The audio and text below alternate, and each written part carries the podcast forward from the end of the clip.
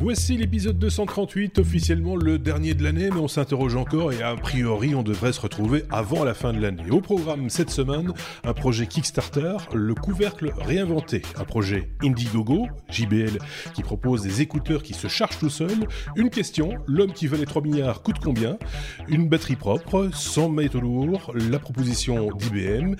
Il a quelques jours de 2020, on évoquera l'avenir de Windows XP. Abonnez-vous au Techno si ce n'est déjà fait marquez votre soutien par un pouce vers le haut, 5 étoiles ou un commentaire utile. Bonne écoute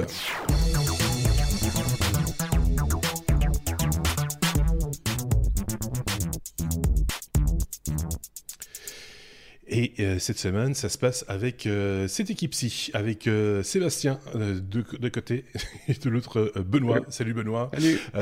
merci à vous de nous rejoindre, vous qui nous écoutez. Merci à nos deux, déjà à nos deux chroniqueurs. Je suis en train de rechercher une petite liste. Voilà, je l'ai là. merci à vous qui avez commenté l'épisode précédent. Vous n'étiez pas très nombreux, sans doute que ça n'appelait pas beaucoup de commentaires. Hein. Damien Vigneron, JVG, Aurélien Declercq, Sombre Papa, merci à vous. Et merci à, à tous les autres également qui euh, commentaient euh, via les réseaux sociaux et autres. On, voit aussi passer des messages de temps à autre sur, euh, par exemple, iTunes. Enfin, pas vraiment iTunes, c'est maintenant c'est Apple Podcast, hein, mais il y a toujours moyen de commenter, mais le lien est bien caché. Ça, il faut le dire, il faut, faut être persévérant si vous voulez faire des commentaires via, via l'application d'Apple. Quoi qu'il en soit, vous êtes tous les bienvenus, évidemment, même si vous ne mettez pas d'étoiles, même si vous ne mettez pas de pouce vers le haut, on vous aime quand même, vous le savez bien. comment ça va bien, mes petits camarades? Sébastien, il va bien Il a l'air, il a bon. Oui, ça va. Il, a bon temps, oui. Au moins, je dors au meilleur temps j'ai. oui, ça, j'imagine. C'est génial. C'est comme moi. euh... Benoît, lui, oh, il est un petit peu enrhumé, Benoît. bah oui, c'est de saison en même temps. Hein. Voilà. Voilà, c'est comme ça que ça se passe en général à, cette période-ci de l'année. Je disais euh, peut-être le dernier de l'année, mais non. Euh, c'est parce que ça a été écrit comme ça et puis j'ai pas voulu réécrire. Mais euh, ces deux garnements, vous allez les retrouver avant la fin de l'année, c'est promis. On va pas vous les laisser seuls si longtemps, évidemment, bien que nous lèverons le pied la semaine du, du, 1er, du 1er janvier, comme on le fait d'ailleurs chaque année, pour se retrouver évidemment euh, bon pied bon oeil dès la première semaine, euh, dès le premier, le deuxième jeudi du coup euh, de, de l'année 2020. Voilà qui est dit. Je pense qu'on va mettre un petit jingle qui annonce le, euh, la première lettre de notre abécédaire. On va parler d'Apple euh, cette semaine avec Benoît. Euh, on a des nouvelles du Mac Pro qui apparemment est très réparable. On s'en doutait un tout petit peu quand même. Benoît. On s'en doutait un tout petit peu, mais ce n'était pas le cas de la génération précédente. C'est le cadeau de Noël d'iFixit, comme ils l'ont dit.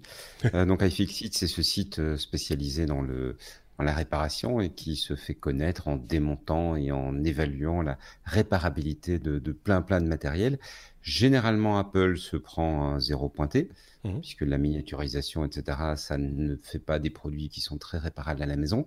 Euh, C'était le cas d'à peu près toute leur gamme, sauf le, le nouveau Mac Pro, qui euh, est lui construit pour être très démontable, très réparable, très peu de vis à démonter. On peut suivre euh, étape par étape euh, toute la toute l'opération, et c'est vraiment, on voit que ça a été un, un critère de conception parce que des, même des, des pièces où, où, il faut parfois démonter trois ou quatre vis, là on a mis une seule vis bien placée, une, des, des rails, enfin tout ce qu'il faut pour qu'on puisse facilement euh, rentrer dans les entrailles de la bête. Alors, Benoît, je m'excuse fort, mais, mais je pense que euh, Sébastien euh, pensera comme moi. C'est le cas de tous les ordinateurs du marché, à part Apple. Hein.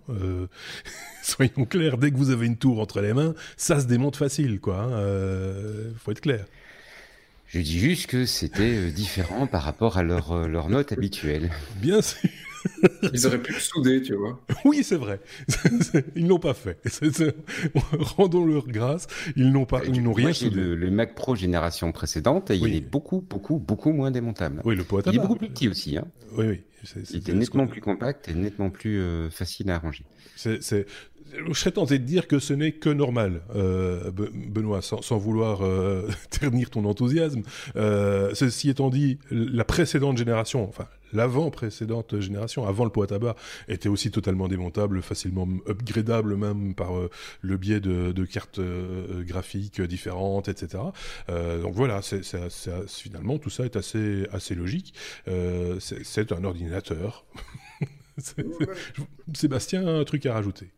Ouais, euh, c'est un ordinateur, mais quand tu regardes l'alimentation, ça n'a pas l'air hyper standard. Il n'y a pas l'air d'avoir grand-chose de standard. C'est ah, réparable, mais avec des Apple. Oui, c'est standard. C'est pas standard. C'est standard Apple. C'est standard Apple, mais, euh, mais ceci étant dit, euh, là par contre, je pense que euh, comme ils, sont, ils maîtrisent l'ensemble du, de, de, l'écosystème une fois de plus, ben, peut-être qu'ils n'ont pas besoin d'avoir des ventirades surdimensionnés ou des machins. Enfin voilà, ils ont, ils ont conçu la machine à leur, à la, pour ce qu'elle doit faire, en gros. Hein. Tandis que nous, avec nos, nos tours, nos, nos PC, que l'on monte des fois même etc. Bah, là, on est obligé d'avoir chaque fois des, compromis euh, à, réaliser. Ici, ils n'ont pas fait de compromis, manifestement. C'est de cela dont il s'agit aussi. Quoi. Quand on voit le... C'est plutôt joli, hein, c'est plutôt bien fait en général, c'est de la belle facture, comme on dit dans ces cas-là. Mmh. Euh, voilà, en même temps, pour le prix... Hein J'espère que le tournevis est fourni. parce que franchement, même pas. Oui, c'est une option. Ah, c'est une option. Une option. Voilà. très Benoît. je, suis désolé. Et on se souvient que même le premier Mac, parce que vous n'avez pas de mémoire les enfants, hein, mais euh, le premier Mac qui était sorti avait un, une dévisse spéciale pour le rendre indémontable. D'accord. Difficile à démonter. Donc il y a une espèce de culture là. Et il, y a un, gros choc culturel quand même. Oui, c'est euh, bah, un petit peu comme les voitures anglaises, tu vois, sur lesquelles les boulons sont, ont des pas inversés. Euh. choses comme ça. Donc, euh, euh, voilà, ben, c'est bon à savoir. Et puis ils ont un bon, bulletin du coup pour cette année. Tant, tant, mieux pour eux, j'ai envie de dire. Voilà. B comme batterie, ça faisait un moment qu'on n'avait pas parlé d'une nouvelle batterie. À un moment donné, on a eu ça pendant la pendant l'année 2019. Je ne sais pas si vous vous en rappelez tous les deux, mais une cascade de, de nouveautés au niveau des batteries qu'on allait avoir des batteries. Cette année 2019 oui, c'est oui, c'est ça, dans le courant de, cette année 2019. Ah d'accord, on l'a vu. Euh, et, on nous a parlé de batteries révolutionnaires, euh, etc., qui allaient, qui allait avoir des charges monstrueuses, etc. Ici, on parle d'une batterie qu'IBM aurait euh, réussi à, réaliser sans métaux lourds. Et donc là, on parle plutôt d'écologie, du coup, Sébastien. Oui, mais pas que d'écologie. En fait, c'est vrai que je me rappelle, on a fait beaucoup de sujets sur les batteries, et les batteries qu'on utilise aujourd'hui sont toujours les mêmes qu'il y a six mois. Donc, on n'a pas vu encore de, beaucoup de, choses sur le marché. Et, euh, c'est pour ça que celle-ci, je, la mets quand même dans, les news, parce qu'il y a un nom derrière qui fait quand même un petit espoir qu'on ait quelque chose. À IBM, voilà, ils ont les moyens de. Donc euh, on, peut espérer. Ils, ont, ils, sont, ils, sont attelés à un truc en particulier, c'est les métaux lourds, essayer de dégager les métaux lourds parce que ben voilà, c'est des métaux qui sont difficiles à trouver, ça pollue ça c'est c'est voilà c'est mal machin tout ce que tu veux et c'est difficile à, comment dire à, récupérer dans la nature euh, et à recycler. c'est difficile à, à, les récupérer donc c'est dangereux c'est ça vient d'Afrique pour certains avec du travail d'enfant enfin voilà il y a tout plein de de, de faits qui font que bah, c'était une, une, bonne idée de s'atteler à, à, ce point-là et, euh, en fait IBM a réussi à trouver un moyen, mais ils ne donnent pas encore, on n'a pas encore toutes les explications du comment et du pourquoi. Mais ils disent que leur, leur source, c'est pas des métaux lourds, mais c'est l'eau de mer. Donc il y a quelque chose qu'ils ont trouvé dans l'eau de mer en disant, ok, ça, on peut l'exploiter pour euh, remplacer euh, une partie de, la batterie. Donc voilà, l'eau de mer, ça va. Je pense qu'on en a assez. oui. Ce qu'ils ont trouvé dans l'eau de mer, c'est quoi? C'est la pollution? Oui, en fait, c'est ça. Il y a tellement de métaux lourds dans l'eau de mer qu'on peut se servir de l'eau de mer pour faire des batteries. C'est peut-être ça le problème aujourd'hui. C'est possible, mais en attendant, du coup, c'est pas une mauvaise idée non plus. Tu vas les enlever de la mer. Oui, c'est ça. Tout est bon à prendre. Bon, euh, euh, après, ils arrivent quand même à ce que la batterie soit plus facile à charger, enfin plus rapide. En 5 minutes, ils arrivent à faire 80% de l'autonomie. Ils arrivent à stocker plus d'énergie dans le même euh, dans le même espace. Donc là, ça peut, tu seras content pour tes voitures électriques, pour tes GSM, pour tout ce que tu veux. Et alors, alors j'ai plus le chiffre directement en tête non plus, mais euh, ils réduisent aussi, grâce à cette solution, le euh, le risque d'incendie. Donc, tu peux monter la batterie plus haut en température avant qu'elle ne prenne feu.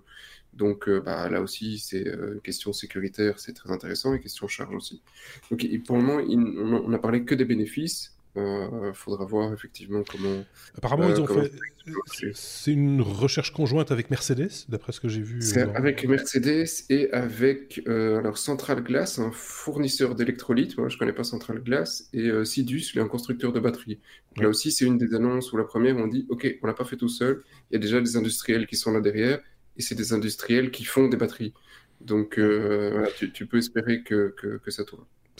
Quand, quand, on voit déjà un, euh, un constructeur d'automobile s'intéressait de près à ce type de technologie, ça, là aussi, c'est quelque part, ça peut être rassurant parce qu'on ne parle pas de petites voitures. Hein, euh, apparemment, c'est pour équiper, enfin, en tout cas, ils équiperaient euh, de, ce type de batterie leur, leur SUV, alors qu'ils n'ont pas bonne presse parce que c'est des grosses voitures qui, qui, font, qui prennent beaucoup de place, qui polluent beaucoup. Ici, en électrique, ça polluerait forcément beaucoup moins. Ça prendrait toujours beaucoup de place, hein, soyons clairs. Mais bon, certains en ont l'usage et, et, la nécessité, donc pourquoi pas effectivement faire des véhicules électriques. Euh, on parle aussi de plus en plus de, véhicules utilitaires hein, euh, tournés vers, l'électrique. Tout ça, ça, va dans, on va dire, en tout cas on le pense, on l'imagine, dans le bon sens. Euh, maintenant, il va falloir qu'on nous explique comment on fait avec de l'eau de mer quand même. Parce que voilà, je sais pas si c'est les petites crevettes qui, avec leurs petits bras, euh, font du vélo. Euh, enfin voilà, c'est, il faut à un moment donné, il, doit y avoir une explication technique qu'on n'a pas manifestement. Non, on n'a pas. Mais euh, je suppose qu'on l'aura dès que le truc sera en production et que effectivement IBM publiera ses, ces recherches. Là, euh, ce sera protégé par un brevet, donc ils n'ont pas grand-chose. Oui, c'est ça. Mais enfin, on pourra quand même avoir la, base de, de, l'idée de, ce sur quoi ils ont construit le truc. Moi, je trouve ça plutôt euh, engageant et à voir, à suivre, comme on a l'habitude de dire, mais ce sera forcément du coup pour l'année prochaine. Compatibilité, c'est comme compatibilité. Euh, ça, c'est intéressant aussi. C'est en, domotique, les GAFA qui s'accordent sur un, standard de, maison connectée. Euh, parce que jusqu'à présent, c'est vrai qu'il faut un peu choisir son écosystème. On peut pas nacher aussi, mais les choses ne se parlent pas euh, nécessairement. Sébastien, apparemment, là maintenant, les choses vont pouvoir se parler. Oui, c'est alors c'est un truc qui est passé dans des toutes petites news. Ça n'a pas vraiment été beaucoup relayé, et je trouve que le la news est très positive parce que pour ceux qui, utilisent ce genre de solution, ben, effectivement, comme tu le dis, tu dois choisir un camp. soit tu prends un Google et tu as une série d'objets connectés, soit tu prends un Alexa et tu as une série d'objets connectés, mais pas forcément compatibles avec ceux de Google, parfois un peu, parfois pas tous. Et, euh, Apple, bon, là, ils sont un petit, peu, euh, un petit peu moins présents, mais ils font quand même encore pas mal de trucs. Euh, et on peut espérer qu'ils avaient des, des, trucs aussi home par le passé, mais on peut toujours espérer que que, s'y remettent un peu à plein pot. Et, euh, et ce n'est pas les seuls, il y a aussi Samsung dans, dans, le, mhm. dans le, truc. Euh, mais euh, voilà, mais ou Samsung n'y est pas encore. Mais il y en a d'autres, et c'est pas juste Google, Apple, Amazon, mais c'est Google, Apple, Amazon.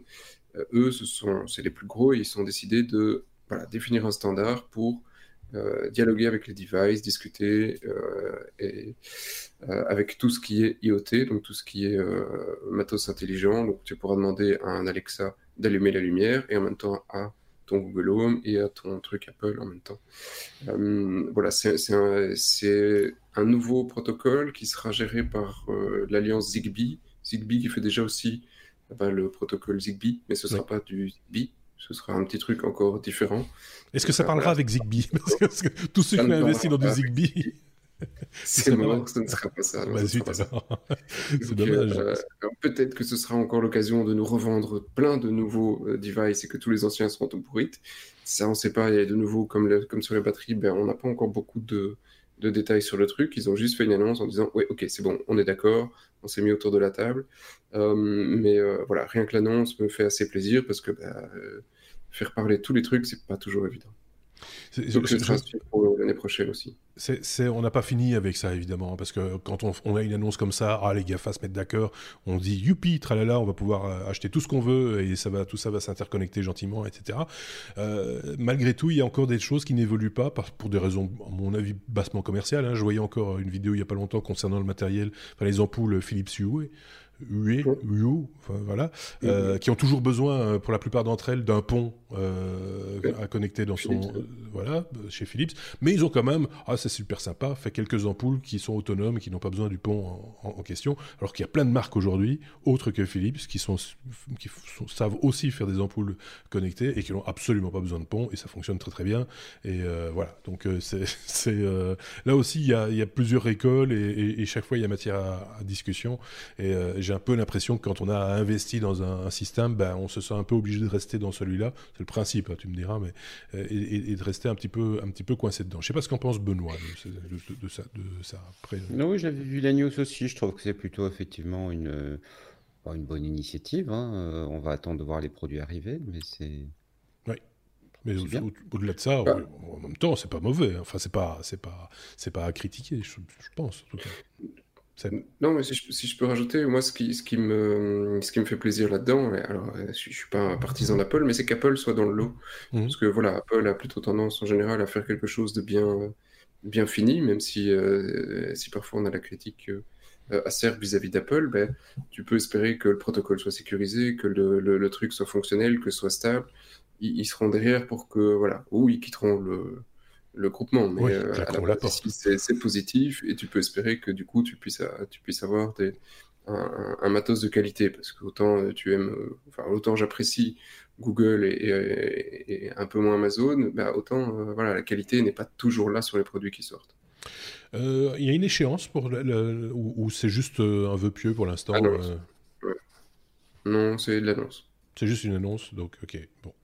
Là aussi, 2020 peut-être, on l'espère. Hein? Pour, euh, pour, pour euh, poursuivre cette, cette histoire-là. Euh, si je parlais, de, en fait, je, je, parlais de Philips Hue parce que c'est pas du Zigbee qui est derrière leur plateforme, ou je dis une bêtise. Il me semblait que, que oui. non alors, soit c'est du Zigbee, soit c'est du Z-Wave. Il n'y en a pas 50. Parce que ce serait bien qu'une boîte comme Philips rentre dans le jeu aussi. Enfin, tu vois, c'est. je, pense que c'est plus proche du Z-Wave qu'autre chose, mais je ne jurerai pas directement. Ok, bon, ben, euh, on se renseignera, on gardera un œil dessus. On se rappelle qu'à une époque, on avait fait une série de hors-série justement sur la, domotique et sur, euh, sur les objets connectés avec notre copain Patrick. Ce sera peut-être l'occasion, euh, peut-être dans le courant de l'année prochaine, de refaire, de remettre le couvert et de refaire un, hors-série sur les choses peut-être plus précises et sur la manière dont les choses peut-être s'interconnectent également, si ça fonctionne bien ou pas, etc. On en reparlera certainement. C'était l'année des drones aussi, hein, 2019. Euh, euh, je dis pas de bêtises, quand je dis 2019, c'est euh, oui 2019 et même déjà avant, mais, mais l'année des drones. Et on a beaucoup, beaucoup parlé de livraison par drone, Benoît. Et donc je suis un peu surpris par cette news. Je pensais que c'était déjà fait ça, la livraison par, par drone. Eh ben oui, mais en fait, quand tu regardes, il y a beaucoup de projets qui annoncent. Il y a mmh. beaucoup de, de projets de R&D mais il n'y a pas encore des masses de, versions commerciales. Et donc, bah, du coup, je me suis dit, effectivement, on va pas passer des heures sur la news, hein, mais ça me paraît encore intéressant de, relayer le fait que DPD France, donc le, c'est lié au groupe La Poste, mais je ne sais pas exactement quel est le rapport, mmh euh, DPD France euh, a inauguré une deuxième ligne commerciale par drone. Et donc, c'est quand même pas encore le produit qui est, qui est largement répandu, mais c'est la deuxième vraiment euh, commerciale. Parce qu'on se souvient qu'il y a eu en fait, Amazon a en Grande-Bretagne une livraison euh, Amazon Air Prime, mais il faut habiter à côté du, faut, habiter à côté du, centre de distribution, c'est du mmh centre logistique, sinon ils ne livrent pas. Donc on est quand même sur des expérimentations qui sont assez limitées. Il n'y a même pas encore des masses, donc ça m'a paru intéressant de relayer celle-ci. Ça se déroule en Isère. Euh, et c'est un problème très simple, c'est pour livrer un, un, petit village assez haut dans la montagne il faut à peu près une demi-heure pour y arriver, et le drone fait le trajet aller-retour en 8 minutes. Ah oui. Et donc, évidemment, pour livrer les, colis, c'est plus pratique. Ils ont mis au point le, le, truc de façon quand même assez, euh, assez poussée. Ils arrivent avec un camion, il y a un point d'arrêt euh, prévu. Le camion donc, fait les, les, livraisons normales, hein, euh, il n'y a pas de, y a pas de souci, mais quand il doit livrer pour ce village-là, eh ben, il s'arrête sur un point qui est prévu pour. Euh, il y a une espèce de plateforme qui se déploie avec le drone et le drone part pour aller livrer. Donc, d'abord, évidemment, il vérifie auprès de la, des, autorités, des autorités aériennes qui peuvent, qui peuvent décoller. Et puis le drone part et va déposer son colis dans une petite boîte sécurisée. Mmh et puis ça envoie un message à la mairie pour dire voilà, il y a, y a, un colis qu'il faut aller chercher. Il y a un adjoint du maire qui va le chercher et le, le collier est à retirer à la mairie au lieu de voilà. Donc le, le, ce qui est intéressant, c'est on, voit qu'on est encore quand même sur des expérimentations limitées, mais euh, ça progresse. Il y a d'abord, c'est encore une fois une ligne commerciale, c'est pas c'est pas des tests. Mmh euh, c'est euh, un drone qui est complètement autonome, donc il n'y a pas de il n'y a pas de, de, de, de, pilote qui doit rester avec les conditions de visibilité, etc., qu'on a vu quelquefois. Euh, et puis, euh, bah, ça fait gagner du temps, euh, ça se révèle plus efficace que le transport routier. C'est vrai qu'on comprend mieux l'intérêt du coup de, de, de, de, cette livraison par, par drone parce que il, faut bien, il faut bien le dire, c'est le genre de news en général. Enfin, ça, a failli être dans le non à plusieurs reprises, hein, la livraison par drone, parce que euh, certes c'est technologique, mais c'est, on a l'impression plus d'avoir une bonne blague, euh, comme si on allait avoir des drones au-dessus de, au-dessus de nos villes euh, en permanence qui, qui, qui, qui, qui passent les uns à côté des autres. Ah oui, c'est ça. c'est, c'est juste pas ça, c'est juste qu'effectivement, il y a des, des, coins un peu partout dans nos campagnes qui sont relativement isolés et qui mériteraient d'être livrés dans des délai raisonnable.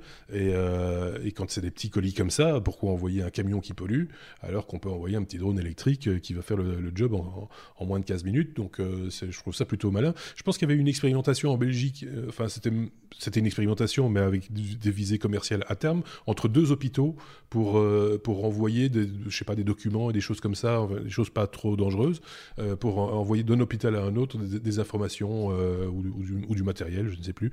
et ça avait super bien marché aussi. Donc euh, voilà encore un exemple de, d'application de, ce type de, de livraison. Je ne sais pas si euh, Sébastien, il est un peu dubitatif, il se mord le doigt.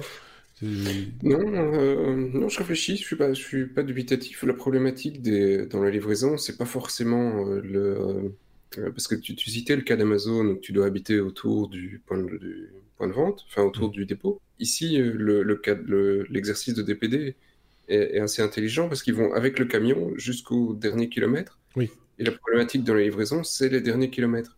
Hmm. Parce que sinon, tu as toujours des autoroutes qui vont jusque quasi partout, ou, ou des, des, des, grandes routes, mais le dernier kilomètre, c'est des plus petites routes, c'est des bouchons, c'est des feux rouges, c'est des. Enfin, voilà. Et donc. Euh, euh, finalement, la solution est peut-être entre les deux. Est-ce que, voilà, ici, ils ont des petits camions, mais est-ce qu'ils doivent pas investir dans des plus gros camions qui, plus autonomes au niveau des drones, et le gars, il s'arrête 15 minutes sur le, le côté, et ça balance tous les colis.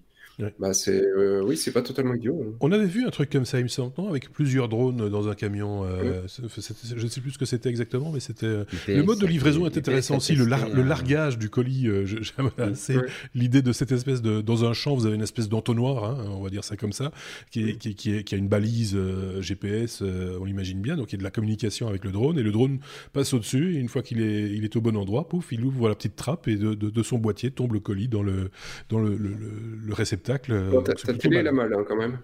Oui, si tu te fais livrer une télé, c'est. Mais là, c'est des petits colis, hein, donc c'est, on, on l'a dit. C'est la télécommande.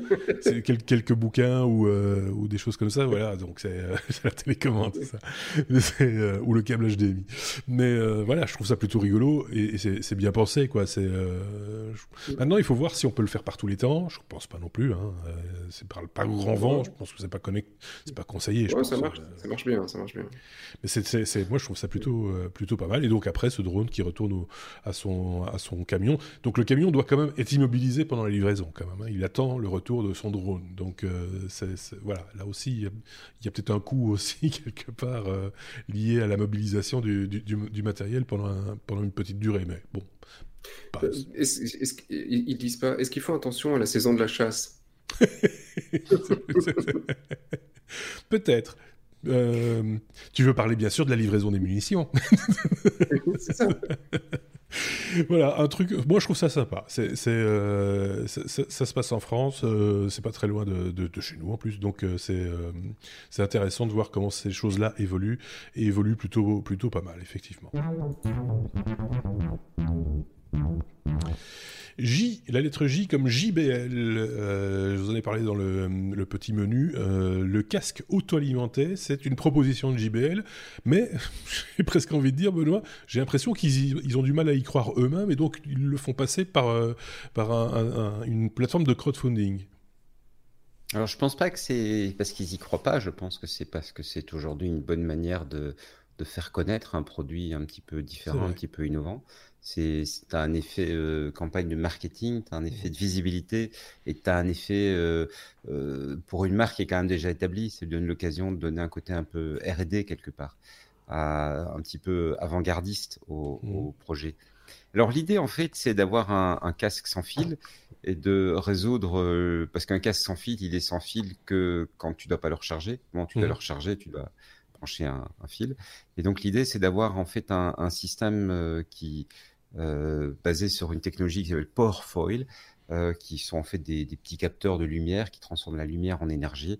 un casque qui va se recharger quand on s'en sert. Et donc l'idée, euh, si on va se balader euh, une heure et demie euh, d'or en marchant, etc., ben on a rechargé son casque pour pouvoir écouter de la musique pendant à peu près 68 heures. Donc ah ça veut dire que voilà, en, allant tous les jours au boulot, simplement, en revenant, en allant faire une petite balade sur les temps de midi ou quoi que ce soit, on recharge son casque sans avoir besoin à aucun moment de le brancher, de le brancher sur un fil. C'est évidemment un casque Bluetooth, hein, donc euh, il ne faut pas non plus le brancher pour écouter la musique. Ils ont quand même prévu, parce que on peut se dire, euh, oui, mais euh, quid si jamais c'est l'hiver, il fait noir quand je vais jusqu'au boulot et il fait noir quand j'en reviens, qu'est-ce que je fais? Mais ils ont quand même prévu un... D'abord, d'une part, ils disent que ça fonctionne, ça se recharge également, moins efficacement, mais ça se recharge également en intérieur sous les, sous les éclairages artificiels. Ah, ils ont quand même prévu la possibilité de, de brancher un câble USB euh, si jamais on, on, doit le recharger de façon un petit peu plus classique. Voilà, ça c'est l'idée. Et effectivement, comme tu le disais, ben, il le lance sur Kickstarter. Nous, on peut pas en profiter, on va devoir demander l'aide de Stuff parce qu'il ne livre pour le moment qu'aux États-Unis ou en Allemagne. Ah. Euh, mais euh, donc c'est sur, j'ai dit Kickstarter, mais c'est pas Kickstarter. C'est Indiegogo. Oui. Voilà, oui. Indiegogo et c'est financé, c'est largement financé hein, à, ce stade-ci. Ah ils ont plus du double de ce qu'ils attendaient pour, euh, pour lancer le projet, mais on se doute bien que euh, c'était déjà financé à la base. ils l'auraient financé de toute façon. Mais là, bon, ils ont quelques garanties, comme tu disais, et puis euh, voilà, ça permet de communiquer aussi ce qui nous permet d'en parler. Euh, et, également, c'est vrai que JBL, c'est pas la marque qui, euh, ces dernières années, a, le mieux communiqué autour de ses produits. Hein, on peut pas dire ça, alors que c'est une, une belle enseigne. Euh, j'ai presque envie de dire que c'est quand même une, marque qui a une certaine réputation, mais est-ce que c'est encore le JBL d'antan Est-ce que ça n'a pas été racheté par un fonds de pension hollandais? On n'en sait plus rien finalement hein, à ce stade-ci. Donc, c'est, tout est possible. donc voilà, c'est un projet intéressant et, et effectivement un petit peu économique. Euh, mais c'est pas des cellules photovoltaïques. Donc, ce ne sont pas des, des cellules photovoltaïques. C'est vraiment un autre. Euh, ça semble être le même genre de techno qu'une cellule photovoltaïque, mais c'est quelque chose qui est conçu pour s'intégrer bien dans un produit. Tu vois, t'as pas ce look. Euh, j'ai décroché les panneaux de solaire de mon toit et je les ai mis sur oui, Ou j'ai un, un bout de satellite. très fin. et donc l'idée, c'est vraiment de ce, ce produit Powerfoil, c'est d'avoir quelque chose qui soit très fin, et qui peut du coup s'intégrer dans le, dans le design comme, tu as, comme si tu avais un liseré de couleur sur le casque. Oui, c'est ça. C'est ce liseré-là qui va permettre de recharger. un casque assez classique. Hein. Euh, Sébastien, peut-être un truc à rajouter Non, je trouve ça assez intelligent. Hein. Oui, voilà, je trouve ça pas mal. C'est bien vu. À l'époque, on avait des montres qui se rechargeaient toutes seules aussi. Mais oui, quand, quand, on faisait un mouvement. Ça bougeait. Quand, quand on faisait, ouais. Mais c'est vrai, en plus, euh, on aurait pu imaginer... Hein, il y a 20 ans. Oui, c'est vrai qu'on aurait pu imaginer un système un petit peu similaire, puisqu'on marche quand même avec ses écouteurs aussi, donc euh, de, recharger en même temps euh, en fonction de la marche. en plus de ça, ça nous force à bouger. La tête. Oui, ou bouger la tête. en plus de ça, ça te, force à bouger, tu vois. Euh, tu n'es pas statique, tu, tu, tu, tu, fais tes 1000 pas par jour, etc. Donc, c'est bien. Ce, ce, serait bien, mais c'est pas le cas. On va faire un autre projet, CB moi, on va vous lancer un projet sur le côté pour proposer ce genre de technologie. Pourquoi pas Oh, comme océan. les poissons aussi vont avoir leur voiture autonome. Sébastien, je crains que tu sois un petit peu en avance. Le mois d'avril, c'est dans encore quelques semaines. Il va falloir encore un petit peu, un petit peu attendre avant de venir avec ton poisson. Oui, euh, tu vois, notre dernier numéro, on s'était dit, hein, on on, parle pas encore cuisine, mais on, est tout proche. Là, on va parler quand même océan et poisson, dans un truc technologique, on est quand même mal barré aussi. Et, euh, et, j'ai trouvé ça assez drôle, le truc. C'était, c'est une, une, une start-up euh, américaine de Terra, donc bah, la, profondeur. et c'est deux anciens Navy Seals qui ont, qui sont dit, bah, tiens, en fait, c'est bien. Au-dessus, euh, sur la Terre, maintenant, on a des photos de tout, partout. Donc, euh, on peut voir euh, le gravier qui est devant chez toi de, de, par un satellite. Mais par contre, le fond de la mer, là, n'a rien. Donc, mmh. il y a encore quand même une, trois quarts de la planète pour lesquels bah, on, ne sait pas du tout ce qu'il y a au fond. On n'a pas, on n'a pas exploré. Et donc, ils se sont dit, on va faire des petits. ou si on veut explorer, ben, ça coûte cher parce qu'on le fait avec un petit humain derrière. Ben, on va faire un véhicule autonome euh, qui, euh, qui, qui, va se promener et aller explorer les fonds marins et, remonter toute une série d'informations, en plus des, des, des, photos, mais aussi euh, d'autres, alors des, du multispectre, des, des, voilà, du multispectre, des images multispectre. Donc, pas plus de détails de, de quel type d'image tu es sur le site, et c'est tout joli. L'usage, c'est pas seulement de l'exploration. Hein. On va pas nous acheter un, un, de leurs trucs, un de leurs genres de petits sous-marins. Ça ressemble à un petit, et quoi, un petit, un petit missile. Hein. Une torpille. Une, petite, torpille ou un cigare, un cigare sous-marin. Euh, donc nous, on va pas pouvoir en acheter. C'est plus, euh, c'est plus orienté professionnel pour prendre, t'en acheter un et le mettre autour de, de ta station. Euh, euh, de, forage en plein milieu des mers pour pouvoir surveiller autour de ta station que tout se passe bien. Euh, et, donc voilà, c'est pas c'est pas pour euh, Monsieur Tout le Monde. Alors ils ont reçu des sous, alors de plus de 8 millions de dollars d'une boîte de stockage qu'on connaît bien, c'est Seagate. Ah oui. Donc voilà, a priori le truc va se faire, le truc va se lancer. Je trouve ça assez assez fun. Si demain on pouvait se promener ça risque d'être un petit peu chiant, mais si on pouvait se promener avec un Google Earth sous l'eau, sous ça va être un peu monotone, je pense. Euh. Ça va être un peu monotone. Bah, je sais pas. Peut-être, au moins, on ne devra pas flouter les poissons. Tu vois, il n'y a pas de problème là-dessus. On pourrait voir des trucs sympas. Il y a certainement encore des trucs à, découvrir, comme des trucs pour les batteries, hein, euh, peut-être. Hein. peut-être c'est ça, en fait. Ramener de l'eau de mer pour les batteries. Euh, peut-être qu'elles n'ont plus besoin de batteries, du coup, ces, petits sous-marins sont, totalement autonomes, puisqu'ils ont l'eau de mer à apporter de... de voilà. Je sais pas ce qu'on est aujourd'hui, mais on est. mais euh, il y a plein de petits schémas. C'est bien fait, on mettra le lien aussi, hein, hein. parce que c'est apparemment ces petits sous-marins. Euh, j'ai pas évalué la taille, mais en tout cas se parlent entre eux, enfin peuvent communiquer entre eux, et donc euh, euh, ratisser sans doute des, surfaces plus grandes, etc. Enfin voilà, ça, ça a l'air d'être assez bien conçu. Le site est bien fait en tout cas. Euh, c'est déjà c'est déjà pas mal. bien souvent, il y a des projets qui sont mal foutus et les sites sont mal foutus. Ici, au moins le site est bien foutu. Euh, donc voilà, à découvrir si, euh, si les, les, abysses euh, vous tentent et vous intéressent et vous interpellent, n'hésitez pas à aller jeter un petit coup d'œil. Ça risque d'être de, de, vous surprendre et peut-être vous intéresser aussi. Donc voilà, une bonne chose de fait. Je sais pas si Benoît cette espèce de drone sous-marin finalement, c'est un peu de ça. Hein. oui, mais non, l'idée est bonne, mais voilà. Faire des livraisons sous-marines. sur le sujet. faire, des, faire des livraisons pour l'Atlantide. Oui, par exemple. Bah oui, on ne pense pas. un trident à Poséidon. voilà, par exemple. Ah, Pi. P comme Pi. Pi comme euh, Raspberry Pi. Euh, on, ose, le, supposer, euh, Sébastien. Oui, oui, tout à fait. Mais je suis toujours dans la, dans la tête, je suis toujours sur l'ancien sujet. Il y, a, plein d'usages que je suis en train de voir. C'est vraiment génial. Mais ok, passons qui. euh, si tu veux en parler.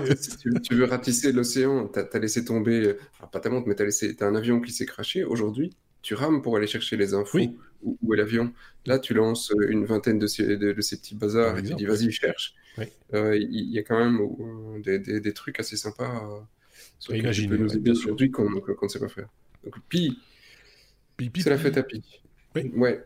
30 euh, millions de Pi vendus. Je ne sais pas si tu en as chez toi. Oui. J'ai Pi 3. Ah, voilà. Eh ben, Pi 3, t'as pas encore le Pi 4 Eh bien, voilà. C'est de toute façon le Pi 3, ça devient maintenant du truc de musée parce qu'on ne sait quasi plus en acheter. Donc euh, tout va vers le Pi 4. Ouais, il, va, prendre de la valeur. prendre de la valeur. Tu vas peut-être gagner, tu vas peut-être le vendre 5 euros de plus. Hein. Mais là, la, valeur, ça c'était l'idée de base de, du Raspberry. Donc c'est euh, le gars, il a commencé en 2006. Le projet est quand même pas tout récent. Et euh, donc c'était un, Anglais qui s'est dit en, en, 2006, bah, les, les les informaticiens ou les jeunes à l'école aujourd'hui, s'ils veulent apprendre l'informatique, s'ils veulent bidouiller, s'ils veulent s'amuser, waouh, euh, euh, c'est c'est difficile. Et euh, ça coûte cher, donc les budgets ne sont pas là. Et donc le, gars a commencé à travailler sur, sur son petit projet. Hein. On voit là, sur la photo, pour ceux qui ont l'image, bah, c'est un première platine. Ouais. assez, bricolé. Hein une, une, petite pile euh, AA et, et, quelques trucs.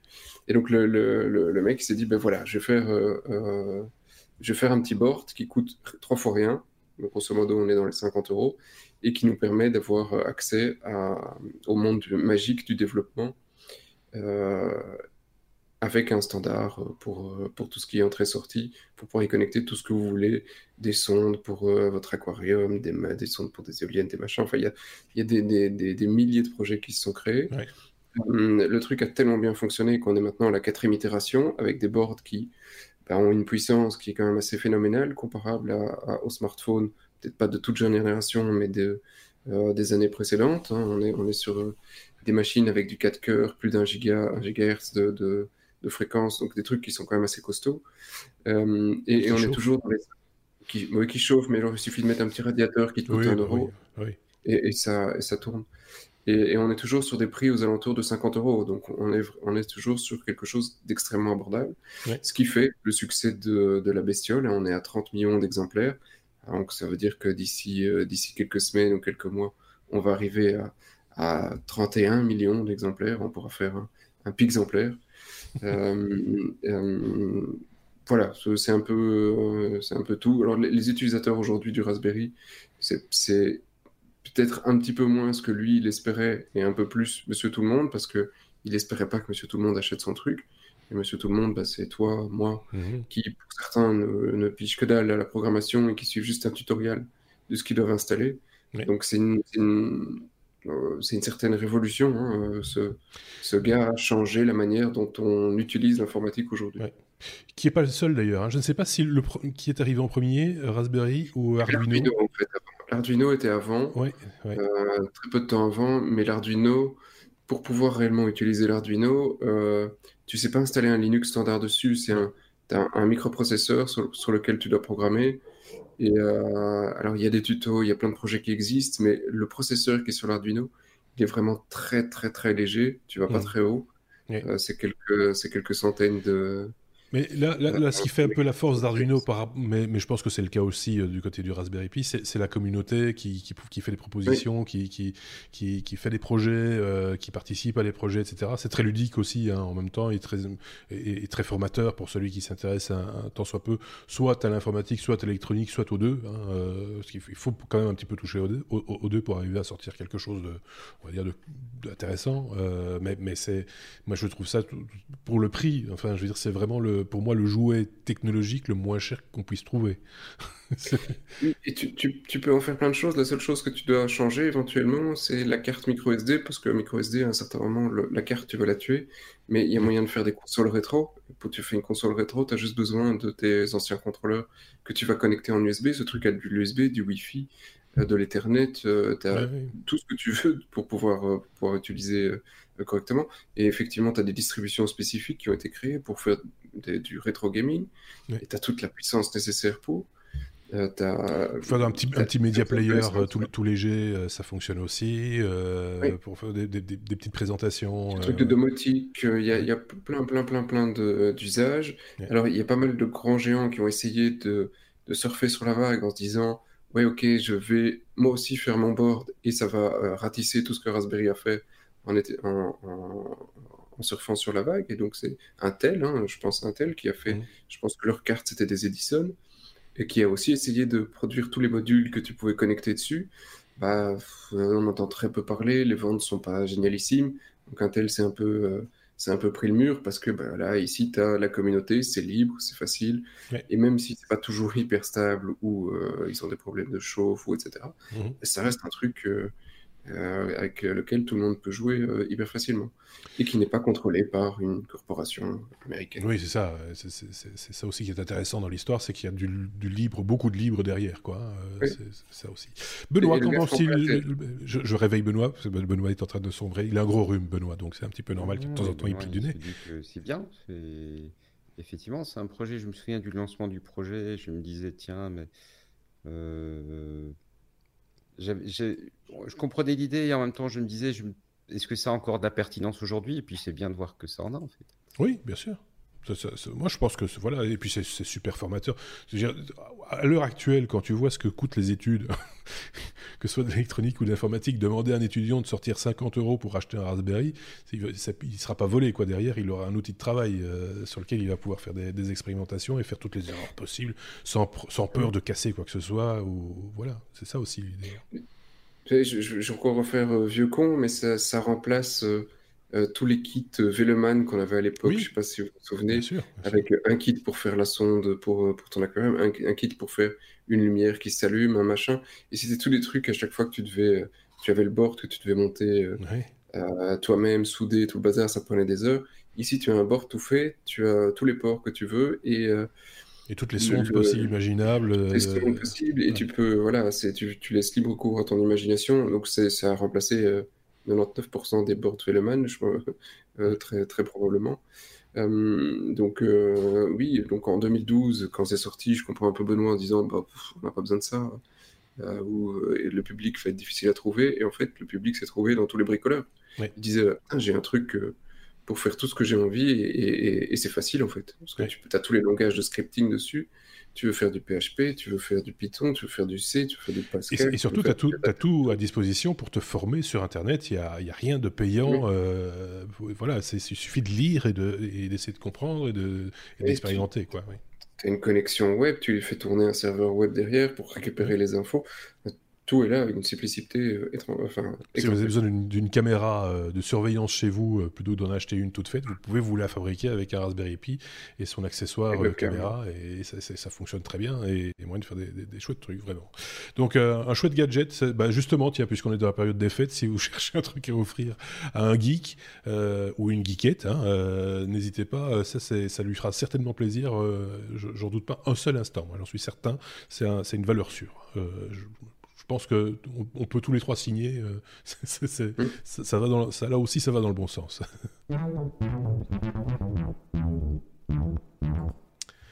on est déjà à la lettre P comme Poutine cette fois, euh, puisque euh, on va encore parler de Windows XP, qui à l'aube de 2020 a, semble-t-il, encore de beaux jours devant lui, mais en Russie.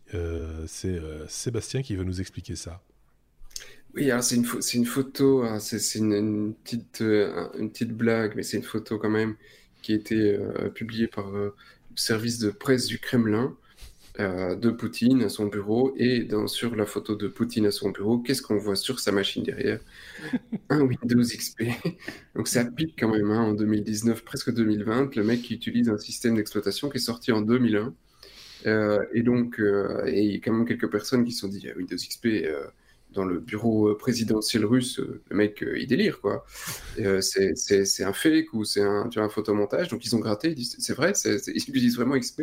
Alors oui, ils il utilise encore lui, uniquement XP, sur sa machine, dans son bureau et dans, sa maison officielle, sa résidence en dehors de Moscou. C'est du Windows XP partout. alors, il y a une raison derrière, c'est assez, assez cocasse. Donc, parce qu'effectivement, euh, depuis 2014, euh, le truc, il est complètement euh, plus supporté par Microsoft. Donc, des bugs, il y en a à la larigot. C'est totalement vulnérable à tout ce que tu veux. Il y a plein de failles connues maintenant pour Windows XP. Donc, c'est un, une, un gruyère absolu. Et, en fait, la réponse russe, c'est c'est le seul OS qui a été approuvé officiellement par la Russie, par la défense, comme étant effectivement un OS qui ne va pas espionner ce, que, ce, que, ce, que, ce qui est fait sur la machine. Alors effectivement, tu vas peut-être pas être espionné, par contre, tu as toutes les fenêtres ouvertes. Hein, donc, euh, il faut faire attention à quoi tu vas connecter ta machine. Et donc, toutes les machines qui ont des secrets défense en Russie, sont aujourd'hui avec des Windows XP. ceux qui n'ont pas de, de, secret défense, là, ils ont quand même approuvé le Windows 10, mais c'est temporaire parce que à partir de juillet 2020, tout, tout, tout logiciel qui est vendu, enfin tout, tout, tout, tout logiciel, toute machine, ou que ce soit GSM ou mmh tablette ou quoi que ce soit, donc toute, toute machine au sens large qui est vendue sans les logiciels russes imposés ne sera pas autorisée en Russie. Euh, et eux ont leur euh, Linux, c'est Russian Astra Linux OS qui va effectivement être euh, l'OS de référence en Russie. Donc il ne passera pas à Windows 10 sur sa machine, mais il passera très certainement à un OS libre dans les prochaines années. Mais en attendant, il est sur XP et bouge pas. Ça rejoint un peu une news dont on a parlé la semaine dernière où la Chine a décrété qu'en 2000, alors j'ai peur de dire une bêtise maintenant, 2022, euh, euh, je pense, euh, n'accepterait plus de hardware et de software venant de l'extérieur. Ils vont tout redévelopper eux-mêmes. Donc euh, voilà, on, en est un petit peu là, euh, une espèce de, méfiance. Protectionnisme. Euh, par rapport, oui, de protectionnisme, alors qu'on sait très bien, nous, en, Europe particulièrement, que si on devait faire preuve du même protectionnisme, on n'aura jamais la 5G, par exemple. Ou alors dans très très longtemps. Oui, c'est ça, mais, mais aussi dans très très longtemps, tu vois. voilà, c'est un peu ça le problème aussi. Donc, euh, c'est, euh, je voyais un titre euh, qui, symbolisait très bien cette idée-là, c'est que, en fait, le, la Chine ne veut plus être l'usine du monde, il veut être le cerveau du monde. Et c'est, un peu ça qui est en train de se, se passer. Là, c'est une digression par rapport à, ta news poutinesque, mais mais, mais c'est un peu. il y a du boulot, hein, parce que sans, vouloir être euh, euh, langue de machin, hein, pas se faire bannir non plus de YouTube, euh, autant le matériel chinois, bah, parfois tu peux avoir des trucs qui sont assez impressionnants de ce qu'ils arrivent à faire en, miniaturisant, et etc. Autant au niveau software, c'est souvent une catastrophe. Ils ont, de, ils ont très peu de bons ingénieurs mmh. pour, pour, le développement. Autant en Russie, bah, euh, là, franchement, euh, quand tu vois la qualité de ce qu'ils peuvent sortir, euh, je te parle pas en, développement logiciel, mais en spécifiquement en hack, etc. Ils ont, ils ont des, des gars qui ont voilà, une certaine expérience qui est assez, assez incroyable. Par contre, peut-être qu'en design, c'est pas forcément les trucs les plus jolis que tu vas récupérer en Russie. Mais, mais, mais les gars sont, sont, voilà, sont très très bons. Affaire à euh, suivre, mais euh, c'est toujours intéressant de savoir qu'il y a encore des gens qui servent de Windows XP euh, quelque part dans le monde, des chefs d'État en particulier. C'est assez rigolo, finalement, c'est vrai. On est à la lettre R comme Ring, avec une news dont on a déjà euh, un petit peu parlé. On avait en tout cas évoqué il y a une semaine ou deux. Euh, euh, c'est la possibilité de quelque part pirater cet objet connecté qui est la sonnette caméra Ring. Benoît, tu vas nous en reparler. Voilà, exactement, parce que c'est pas c'est pas complètement anodin. Ça rejoint un petit peu le sujet précédent des des espèces de grouillères qu'on peut installer chez soi. Donc Ring, c'est ce, cette filiale d'Amazon qui vend des, des, sonnettes et des avec dans lequel il y a une, une petite caméra et ce qui mmh. permet de d'être loin de chez toi et puis euh, quand le facteur arrive ou le livreur Amazon, bah, tu sais euh, sur ton téléphone être averti, parler, etc. Et ils ont un modèle pour l'intérieur qui vendent à destination des familles pour surveiller les enfants. Mmh. Et euh, il y a malheureusement pas mal de, hacking de, ce produit-là, euh, avec des, des choses euh, qui, qui, sont, qui sont quand même extrêmement dérangeantes, je trouve, parce que ce dont on est en train de parler, en fait, c'est c'est rentrer des hackers qui rentrent dans l'intimité des gens, qui, qui voient leur, la famille, qui voient les enfants. Mmh. de, de, la famille. Et ça s'est vu de façon très forte, un peu, un peu euh, un peu simplement parce que sur le, sur le gadget de Ring, il y, a une, il y a la possibilité pour les parents de parler avec l'enfant. Et donc, les hackers sont mis à parler avec l'enfant. Ce qui, ce qui, il y a une vidéo qui a circulé sur Twitter où, où l'enfant est vraiment complètement terrorisé parce qu'il entend cette voix. Il se rend bien compte qu'il y a quelque chose d'anormal et, et euh, il, est, il est complètement terrorisé. Euh, il y a eu pas mal de réactions suite à ça en disant ouais c'est la faute des parents qui doivent sécuriser leur matériel, euh, installer une authentification à, deux facteurs, etc.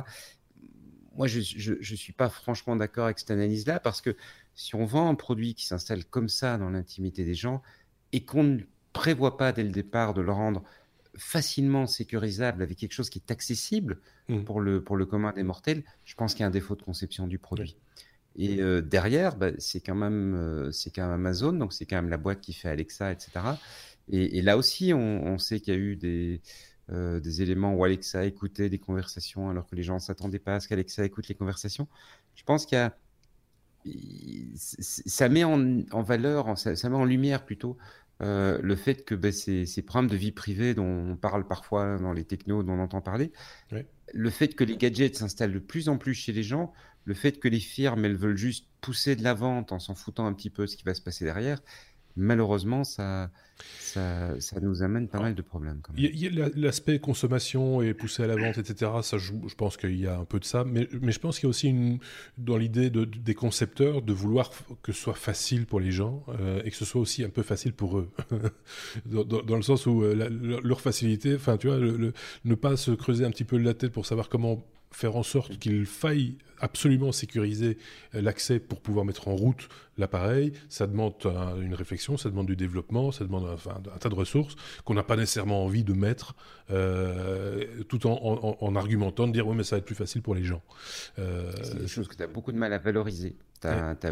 si tu vas avoir deux produits, un produit à 100 euros, un produit à 200 euros, celui à 200 euros, intègre ces problématiques de sécurité, celui à 100 euros pas, la plupart des gens vont se tourner vers le produit et, à 100 Et tu vas avoir des, titres sur des sites, j'en suis sûr, sur des sites tech ou dans des podcasts euh, tech, où on va te dire, celui à 200, il est vraiment bien, mais celui à 100, il est plus facile à installer.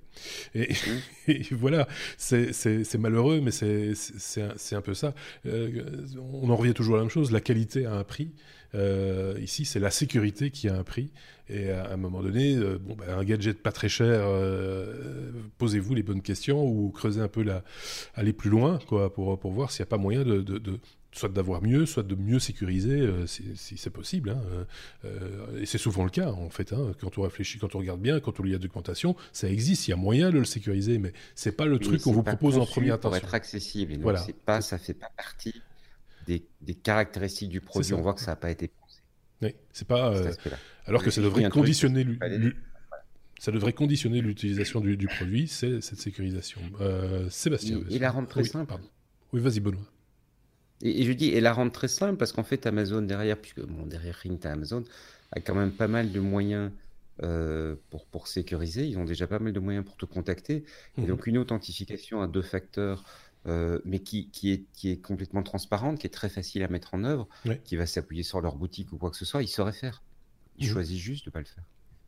Oui, c'est vrai. Et, là, quand il s'agit en plus de la sécurité des enfants, ça peut totalement justifier. Je pense qu'il n'y a pas un, parent au monde qui va dire euh, non, euh, là, je passe outre, c'est que pour les mômes. Quoi. je n'ose même pas y penser. Sébastien avait un truc à dire, je pense. oui, mais je euh, alors, je, je vais rejoindre Benoît à, 95%, hein, effectivement. Euh, les, les, produits euh, bah, devraient intégrer directement ce genre de, de, choses et de manière assez, assez simple. Mais même si c'est intégré de manière assez simple, il faut se rendre compte que la population aujourd'hui n'a pas forcément la, comment dire, la, la connaissance pour pouvoir l'installer ou la, le, même la connaissance de se dire oui ok ça c'est ce que j'installe et c'est les risques que j'encours, ils sont pas sensibilisés forcément à ça. Même si on en parle dans tous les médias, même si nous on en parle, ils sont pas sensibilisés directement à ça. Et, autant il y a des trucs qui sont hyper simples à installer. Tu prends un Google Home, hein, euh, mmh. en fait tu le branches, euh, tu prends ton téléphone et euh, tu le connectes, ça prend à peu près 3 secondes. autant pour avoir discuté avec, parce qu'on en a parlé par le passé, on préparait, on a envie de discuter et de faire quelques numéros avec des malvoyants ou des non-voyants pour avoir discuté avec euh, un non-voyant de la problématique, qui lui utilise énormément de produits euh, euh, de, IoT, donc Google Home et compagnie, mhm. et il dit la plupart des malvoyants n'ont pas ce genre d'outils chez eux parce qu'ils n'ont pas la capacité, la connaissance pour l'installer. Alors qu'on parle de quelque chose qui suffit de sortir de la boîte, de connecter à, un compte. Et il m'a dit ça, ça reste technologiquement trop compliqué. Euh, donc c'est voilà, c'est pas si évident de, euh, de répondre à ça doit être hyper facile parce que déjà les trucs hyper faciles, on n'y arrive pas, et en même temps ça doit être hyper sécure. Oui, je vais prendre l'exemple du Google Home pour en avoir installé un pour, pour tester, hein, comme tout le monde, je pense, enfin tout technophile entre guillemets, le Google Home Mini, hein, le, truc pas cher. Quand tu si tu suis la procédure pas par pas qui t'est proposée, ça marche. Hein, euh, c'est peut-être pas super sécurisé, mais ça marche. Euh, par contre, si tu sautes une étape ou que tu étais distrait pendant un instant et puis tu, dis mais qu'est-ce qui se passe maintenant, t'es paumé quoi. il faut tout reprendre depuis le début et encore, euh, c'est pas sûr que ça va, ça va démarrer correctement parce qu'il va falloir. Enfin, il, y, a un, je rejoins Benoît sur ce coup-là. Il y a un manque de réflexion sur le processus d'installation du, mhm. du, bidule et, l'intégration de l'aspect sécurité dans, ce, dans, cette, euh, dans cette procédure d'installation qui doit être encore plus simple quelque part qu'elle n'existe aujourd'hui, mais en intégrant l'idée de sécurité. Voilà, c'est un peu ça. Mais c'est pas facile. Non, je dis pas que c'est facile, et c'est clair que ça induit du coup des coûts. et, que forcément le coût il va être répercuté sur le, sur, le public, mais c'est ce que je disais aussi, c'est la qualité a un prix et la sécurité aussi. Et, ça, c'est du coup, c'est beaucoup moins facile d'éduquer le public dans ces conditions-là, ça c'est sûr.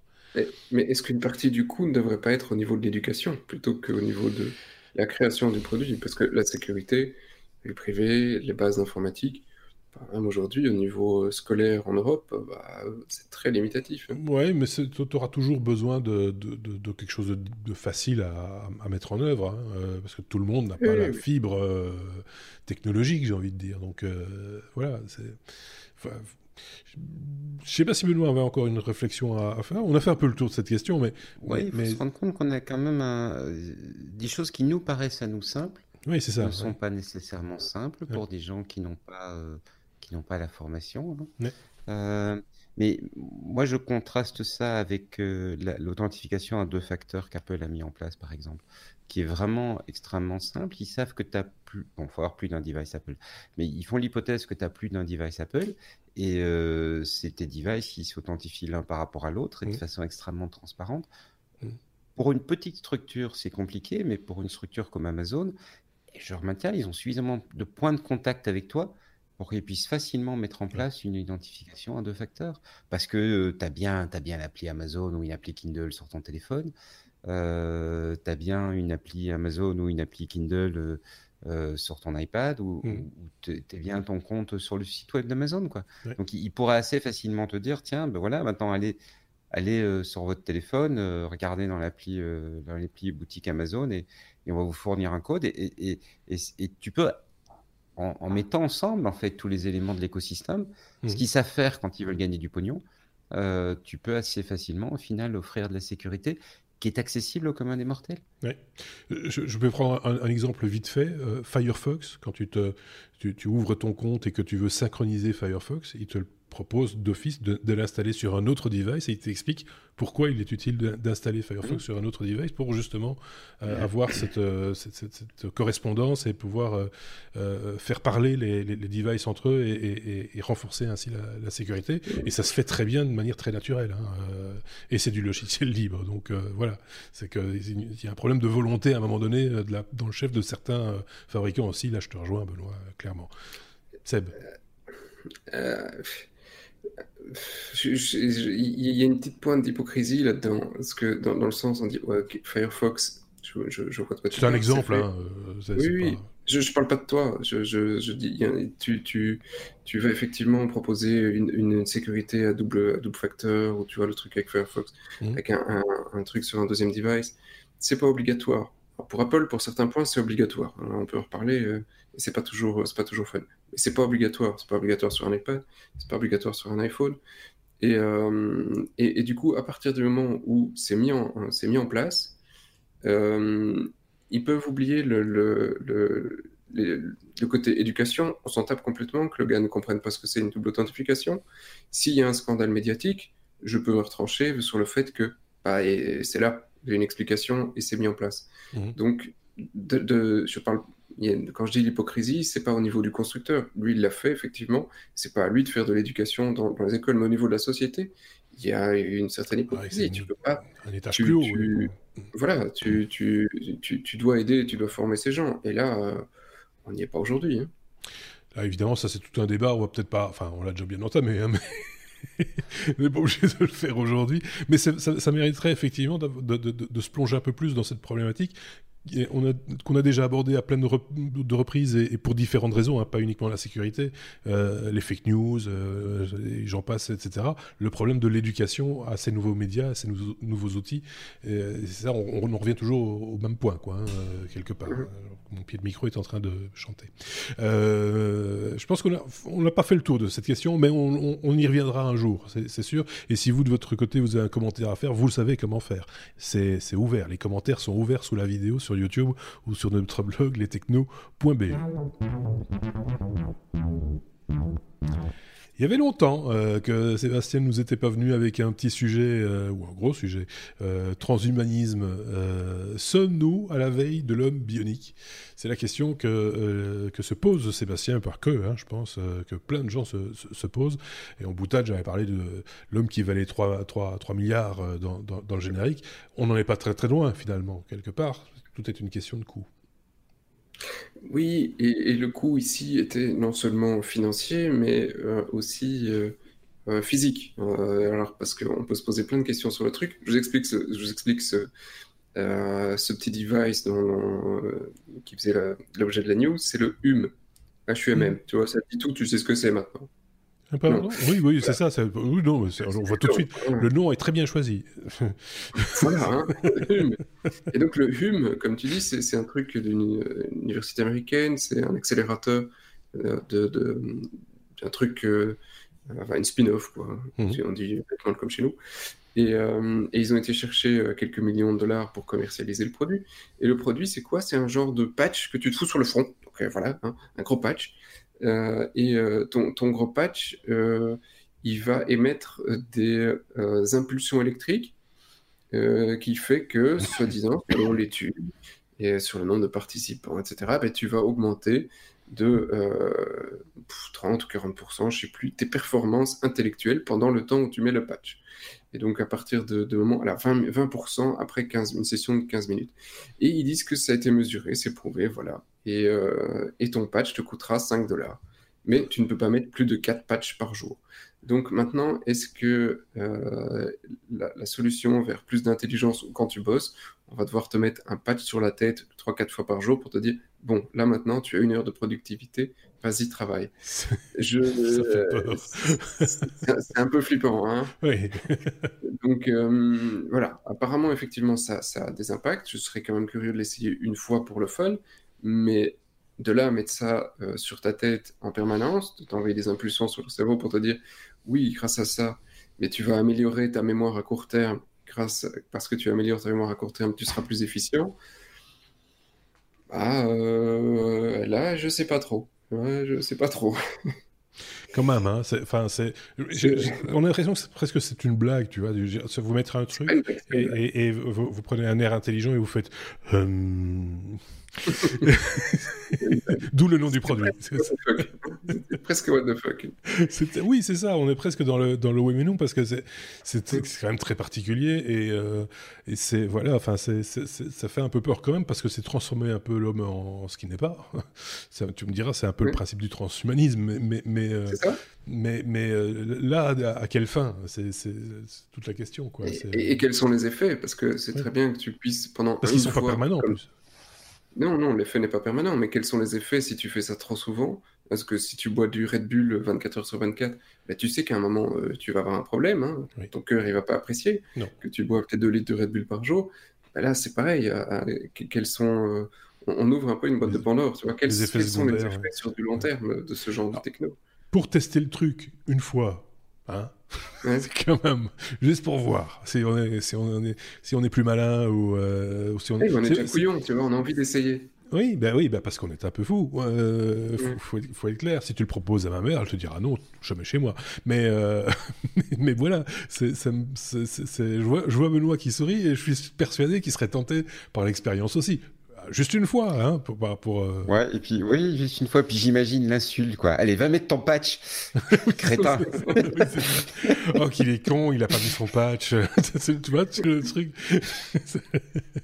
Mais euh, c'est. Euh, voilà, bah, après, il faut peut-être faire un petit travail de design sur le patch. je sais pas, mettre ça dans une casquette ou quoi. Parce que t'as pas l'air malin. Hein tu l'es peut-être non, plus, justement, mais t'as, pas, quand t'as ça sur le front, tu t'as pas l'air malin, quoi. Ça me fait penser à un autre patch du même genre. Euh, c'est une société belge. non, qui a développé ça. C'est pour les migraines, tu vois, un, truc qu'on, colle sur le front aussi, mais euh, je sais pas, je connais pas le principe de fonctionnement. Il paraît que ça marche, mais j'ai jamais testé. Donc euh, voilà, hum, on va retenir le nom, hein, et si on nous le propose, on réfléchira deux fois. Je propose qu'on en discute encore une minute parce qu'on a, on a, on a perdu Benoît. oui, c'est juste. Benoît, a frisé. Il n'a pas mis son patch. il n'a pas, mis son... patch. c'est très, très embêtant. Ah voilà, il est revenu. Benoît, Benoît c'est complètement ma faute. Fausse madame, j'avais pas mon patch et j'ai appuyé sur la mauvaise touche. Donc en fait, le truc, c'est qu'à terme, on sera normal avec un patch et complètement consent. En fait, c'est ça l'idée. Hein. je, pense, je pense que c'est ça le truc. Tu m'as déjà les fesses sans patch. Allez, on passe à la suite. Euh, la suite qui est aussi la fin, euh, puisqu'on est déjà à la lettre U, il n'y aura pas de W euh, euh, cette fois-ci en tout cas, peut-être au prochain épisode, mais en général, il n'y a pas systématiquement un oui mais non à chaque épisode, il faut que ça se présente. Hein. Le oui mais non, je le rappelle, c'est l'information un peu, un peu tordue, quoi qu'on en vienne en avoir une là qui pourrait faire office de W aussi, je pense, de, de oui mais non également. C'est une un peu qui sort de l'ordinaire et à laquelle on ne croit pas trop. Il n'y en a pas cette semaine. Par contre, on a un U comme une occupe. On dit comme ça? Une cup, euh, des, des, New-Yorkais qui réinventent le couvercle. C'est peut-être aussi un la dernière fois qu'on s'est vu, tu as fait la remarque, mon bon Marc, nous n'avions pas parlé cuisine. Alors j'ai cherché un sujet un peu cuisine et c'est ce que j'ai trouvé de plus proche. c'est sur, c'est un projet Kickstarter euh, plutôt euh, plutôt sympa. Je trouve, tu sais qu'avec les, les, les cafés qu'on emmène, euh, bah, souvent tu as ta tasse en, en, carton et puis sur la tasse en carton, il y a un gros couvercle en plastique qui est assez euh, salissant et, pas chouette. Mmh. Et ce sont des New-Yorkais qui en avaient un peu marre de voir ça, parce qu'en fait, rien que sur New York, si on met ensemble tous ces petits couvercles, eh bien, ils annoncent qu'on va faire plusieurs fois le tour de la Terre. Et donc, ils en avaient marre de, de voir toute la pollution. Et ils ont inventé une espèce d'origami. Euh, et ça, c'est le genre de truc qu'on savait pas faire, je pense, avant d'avoir nos, nos softs actuels euh, de, de, de conception euh, de design et informatique. Ils ont inventé une espèce d'origami qui est une tasse qui se replie et le, le dessus fait le couvercle en fait. Donc tu n'as plus besoin d'avoir un, un petit couvercle en plastique polluant, salissant. C'est la, c'est la tasse qui fait couvercle. Voilà. C'est le sujet. C'est un, pli un peu arrondi, donc on se doute que ça va tenir fermé, hein, euh, parce que c'est voilà, c'est un peu mécanique comme truc. Mais alors, moi, il y a un petit trou pour que tu puisses boire. Oui, aussi, mais sans doute aussi pour laisser sortir là un petit peu la, vapeur. On voit bien, enfin ceux qui ont l'image euh, comprennent bien. Mais alors, moi, ce qui m'étonne, c'est qu'on s'étonne de ce, cet objet, parce que il y a très longtemps, quand j'allais au fast-food chercher mon mon, mon chausson aux pommes, euh, je citerai pas de marque hein, parce que j'ai pas envie, euh, c'était servi dans un truc en carton euh, qui ressemblait très très fort à ce machin-là et qui se repliait de manière très automatique aussi, mais avec seulement deux rabats et non pas trois comme ici, comme je viens de le voir, mais deux qui se, qui rabattaient et qui, se qui ferment très très bien le, petit package euh, également. Donc je pense que euh, c'est pas les, premiers à avoir eu l'idée. Euh, c'est les gens qui vous fait ce projet, projet Kickstarter qui est d'ailleurs financé, hein, euh, et largement d'ailleurs, tant mieux pour eux, mais voilà, j'ai pas l'impression que ce soit tout neuf, tout neuf, quoi. C'est ça que je voulais dire. Et là, tout le monde, euh, j'ai perdu tout non. le monde. si tu veux des nouilles, des nouilles, c'est à quatre morceaux, c'est facile aussi. Oui, mais voilà, mais tu vois, les nouilles. Euh, oui, tu sais pas boire.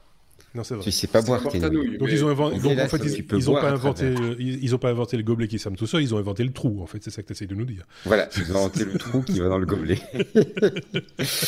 Mais bon, l'idée de, effectivement, réduire ce nombre de, de couvercles est, est, pas mauvaise, quelque part. Oui, oui, ça c'est. Apparemment, la, la, la, la forme du trou fait un petit peu un effet paille, enfin, ça a l'air d'être bien pensé. Bon, le problème, c'est que depuis l'Europe, si tu veux soutenir le projet, tu en as pour euh, trois fois le prix des tasses en, en, frais de livraison et tu sais que tu vas te payer deux fois ça en plus en TVA. Donc, j'ai pas soutenu le projet, mais je serais assez curieux de voir quand ça va arriver chez nous. Oui, euh, je pense que c'est le genre de truc qu'ils pourraient, ils pourraient le proposer en libre. tu vois, le, le, plan de découpe euh, à découper chez toi dans, en carton. Dans, dans, dans, voilà. C'est. Euh... Ah, pas très compliqué quand tu regardes. Hein. Bah, et, tu t'en achètes un, tu le déplies, tu fais ton. Voilà. Oui, c'est ça, tu fais ton truc. Sinon, pour 5000 euh, 5000 euh, gobelets, t'es quand même à 535 dollars. Donc, t'es à, 10 cents le bestiau, hein. ça, fait cher la tasse. Hein. Ouais, ouais, ouais, ça pique un petit peu. Mais en même temps, euh, je sais pas combien coûtent les, les, les, les capuchons en, plastique, quoi. Tu vois, ce, oui, mais là, c'est que du carton. Hein. Oui, mais oui, il y, y, a une réflexion derrière. C'est vrai que c'est quand même pas mal. Enfin, quand, quand on voit là, après, quand on le voit par-dessus, ça fait un petit bec verseur, etc. C'est quand même bien étudié, quoi. C'est pas, euh, ça n'a pas été fait juste sur un coin de table, hein, soyons clairs. Donc, euh, voilà. Euh, sans doute qu'un jour on trouvera ce genre de ce genre ce genre d'accessoires un peu partout euh, dans, dans, les dans les fast-food ou, ou autres endroits qui servent ou les cantines etc pour justement éviter les les, les, couvercles en plastique qui, in fine, se retrouvent dans l'estomac des poissons. Et on en revient à la mer. Et dans nos batteries. Et à nos batteries. Donc voilà, c'est le fil conducteur, c'était la mer euh, dans, dans cet épisode. C'est voilà. Bah, bonne chance à eux si, si, si, si jamais ça si jamais ça explose, ben on sera, on, on a été parmi les premiers à en parler, j'ai envie de dire. Merci Benoît.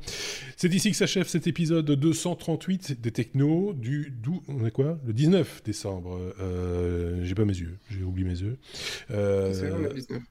C'est 19 Oui, euh, oui 19 décembre. Donc, on va se retrouver quand même la semaine prochaine. J'ai eu confirmation peu de temps avant de commencer cet épisode. On n'était pas très sûr au, départ, mais au moins deux chroniqueurs la semaine prochaine pour un, épisode. Ce sera sans doute un petit épisode parce que on le sait tous pendant cette période de fin d'année, il y a euh, de moins en moins euh, d'actualités technologiques ou en tout cas on, entend moins parler de technologie pendant cette période euh, et on verra sans doute à, peut-être vous parler d'autres choses, de cuisine par exemple, parce que ça, ça c'est vraiment dans l'époque de. Qu'est-ce que tu fais à manger pour le réveillon? Euh, mon, beau Benoît hein, euh, Je pense que je vais faire une dinde sous vide. Une dinde sous vide Basse température. D'accord. Basse température. Qui va cuire pendant à peu près 67 heures. Euh, te raconterai, je te raconterai ça dans le prochain épisode. en fait, j'attends un, nouveau, euh, un nouveau four euh, pour les cuissons sous vide, donc je te raconterai ça dans le prochain. Ah, ben voilà. la... Four sous vide. Oui, oui, attends, c'est hyper technique. Un four à eau, en fait. Donc, je te raconterai la Il faut venir la semaine prochaine. c'est suspense, là. C'est un, chouette teasing. Donc, euh, il nous parlera de son four à vide avec de l'eau et de l'eau de mer ou... sur, sur, le même sujet, j'ai essayé la première... Pardon euh, j'ai essayé la première cuisson à vide de notre côté aussi, hein, avec le truc à Nova que tu mets. C'est assez drôle, mmh. mais il faut pas être pressé du tout pour manger. Hein. Ah mais non, mais c'est pas, pas, le but. C'est pas, pas, le but, hein, oui. Mais la cuisson était parfaite. Mais c'est voilà, c'est une autre manière de consommer. ce, qui est, ce qui est très pratique, euh, c'est de préparer tes repas le week-end, que comme ça tu, tu, te fais tes petites pochettes que tu manges pendant la ah semaine. Ah oui, du coup, tu vas trois jours pour le cuire. il faut commencer le vendredi soir pour que ce soit cuit le dimanche soir, et après il faut le réchauffer.